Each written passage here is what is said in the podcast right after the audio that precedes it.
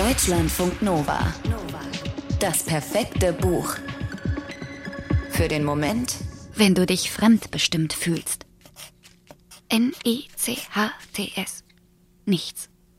In Großbuchstaben schreibt Annie dieses Wort in ihren Kalender, unterstreicht es mehrmals dick. Seit über einer Woche trägt sie die jetzt schon mit sich herum, diese Leere, die keine ist, diese Schwere, die sie noch nicht benennen kann, weil sie noch hofft, dass ihr Körper nachzieht und menstruiert. Es ist ein sonniger Tag im Oktober 1963, als Annie klar wird, dass Hoffen nichts bringt, dass ihre Tage nicht kommen würden und dass sie diese Erkenntnis nicht ignorieren kann. Sie versucht es natürlich trotzdem. Sie ist 23. Sie studiert. Sie kann nicht das sein, was das Ausbleiben ihrer Menstruation unweigerlich bedeutet. Sie trifft sich weiterhin mit Freundinnen. Sie geht ins Kino, ins Theater. Nur kurz vor dem Zubettgehen, wenn sie in ihren Kalender guckt und den Tag Revue passieren lässt, oder wenn sie plötzlich mitten in der Nacht aufwacht, dann weiß sie es. Wäre da nur nicht die Realität in meinem Unterleib. Ende Oktober holt sich Annie einen Termin bei einem Gynäkologen, bei Dr. N, für den 8. November. Ein Datum, das sie nie wieder vergessen wird. Eines von mehreren, die mit dieser Geschichte zusammenhängen. An manche dieser Termine wird sie sich selbst 36 Jahre später noch so gut erinnern können, als würde alles noch einmal genau so passieren.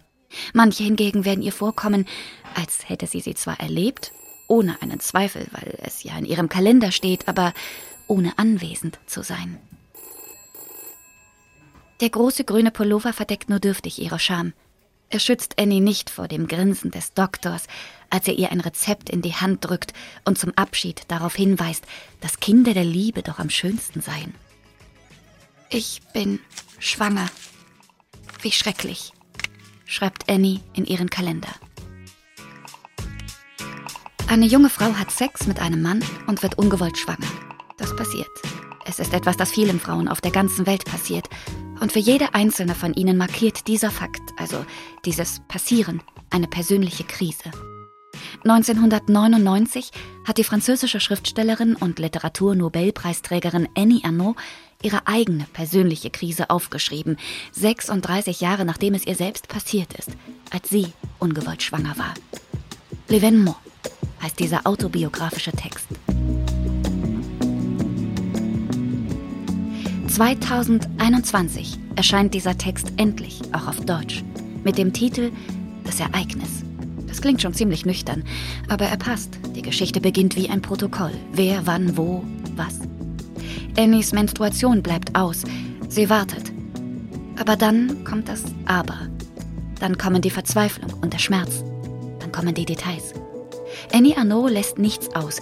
Nicht, wie sie die Blicke der Menschen wahrnimmt, denen sie sich anvertraut die Lust in den Blicken der Männer und die Scham in den Blicken der Frauen. Sie lässt nicht aus, wie herablassend ihr der Arzt begegnet und die Krankenschwester im Wohnheim der Studentinnen. Sie erzählt, wie sie nicht mehr studieren kann, weil sie einfach immer und überall an das Ding in ihrem Körper denken muss. So nennt sie es in ihrem Tagebuch, Ding. Sie will es nicht, es soll weg. Aber das ist verboten im Frankreich der 1960er Jahre. Abtreiben ist verboten. Wer eine Abtreibung durchführt oder dabei hilft, kommt ins Gefängnis. Das Kind auszutragen ist für Annie jedoch eine viel schrecklichere Vorstellung, als gegen ein Gesetz zu verstoßen. Sie kann dann alles vergessen. Das Studium, die Perspektiven, die sie sich dadurch erarbeitet hat. Sie ist die erste in ihrer Familie, die studiert. Sie ist ein Arbeiterkind. Sie hat kein Geld. Und der potenzielle Vater studiert auch, sogar in einer anderen Stadt. Und mehr als Sex war da eigentlich auch nicht zwischen den beiden. Sie wäre also auch alleinerziehend. Und sie müsste wohl zurück zu ihren Eltern ziehen. Ihre Eltern, oh Gott, ja, die dürfen es nicht erfahren. Nie, nie, niemals. Es ist schon riskant, der Mutter dreckige Unterwäsche mitzubringen, in der kein Blut zu finden ist. Ein glücklicher Umstand ist immerhin, dass Annie und ihre Mutter über sowas nicht reden. Aber wie beendet man eine Schwangerschaft, wenn man darüber nicht mehr weiß, als in Filmen angedeutet wird, wenn man niemanden fragen kann?